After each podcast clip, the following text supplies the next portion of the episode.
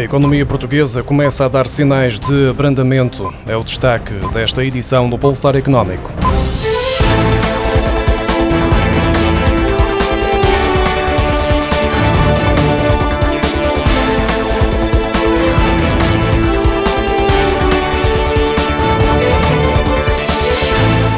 Depois do muito politicamente enaltecido crescimento no primeiro trimestre, a economia portuguesa começa a dar sinais de abrandamento. Há vários fatores que estão a provar as fragilidades dos bons resultados alcançados no arranque do ano e os inquéritos junto de consumidores e empresários mostram que existe algum cuidado nas ações em relação ao futuro perante o clima de incerteza que continua a pairar na Europa.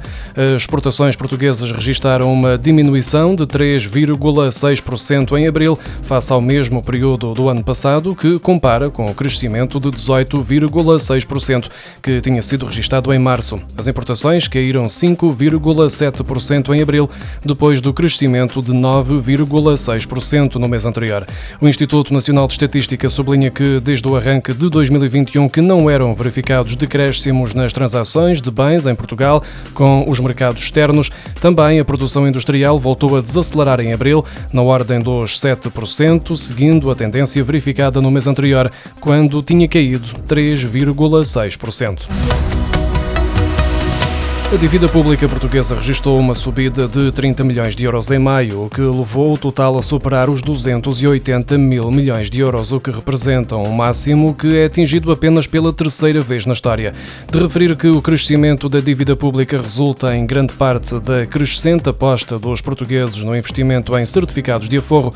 Estes títulos de dívida do Estado garantem uma taxa de juros superior à dos bancos, mas contribui fortemente para o endividamento do país. De acordo com o Banco de Portugal, Portugal, a dívida pública está a aumentar há cinco meses, tendo crescido 7.400 milhões de euros neste período. Contudo, é esperado que venha a registrar-se uma descida neste segundo semestre, tendo em conta que o país tem 9 mil milhões de euros para devolver em outubro, o que acabará por influenciar a média do ano.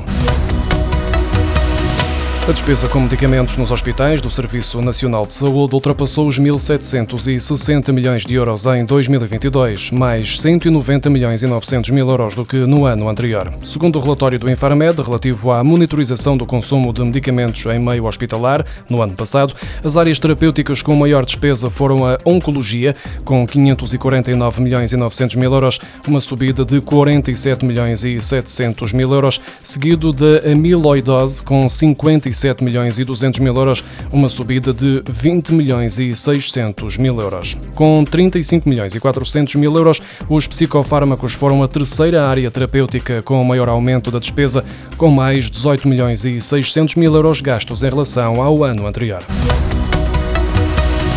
O setor do turismo em Portugal continua a crescer e já recuperou da quebra registada no período da pandemia. Nos primeiros cinco meses de 2023, o número de pessoas que visitaram o país cresceu, quer em relação ao ano passado, quer na comparação com 2019, até agora o melhor ano de sempre ao nível da procura. Ainda que o turismo esteja em crescimento no país, as empresas do setor têm dificuldade na contratação de mão de obra, uma realidade que não é nova, mas que tem vindo a agravar-se. A Associação da Hotelaria de Portugal estima que que faltem 45 mil trabalhadores no setor, os perfis mais difíceis de contratar continuam a ser empregados de mesa, cozinha, limpeza, recepção e manutenção, havendo cada vez mais empreendimentos que procuram profissionais também para cargos administrativos e de suporte. O trabalho na hotelaria e restauração em Portugal apresenta horários muito específicos e os salários são baixos face a este fator e ao volume de trabalho exigido, o que afasta potenciais interessados. Acresce ainda ao facto de ter sido um dos setores que mais dispensou dispensou trabalhadores no período mais crítico da pandemia, o que levou muitos profissionais da área a optar por outras atividades. As universidades e politécnicos contabilizam mais de 60 milhões de euros de propinas em falta de pagamento por parte dos estudantes ou ex-estudantes, de acordo com o Jornal Público. São mais de 50 mil alunos que têm as prestações atrasadas, dos quais 6 mil já têm os processos entregues à autoridade tributária para cobrança coerciva. O jornal refere que há casos de dívidas que têm 8 anos. A situação tem vindo a agravar-se nos últimos anos devido à pandemia de Covid-19 e, mais recentemente, devido ao impacto do aumento do custo custo de vida com a escalada da inflação e da subida das taxas de juro.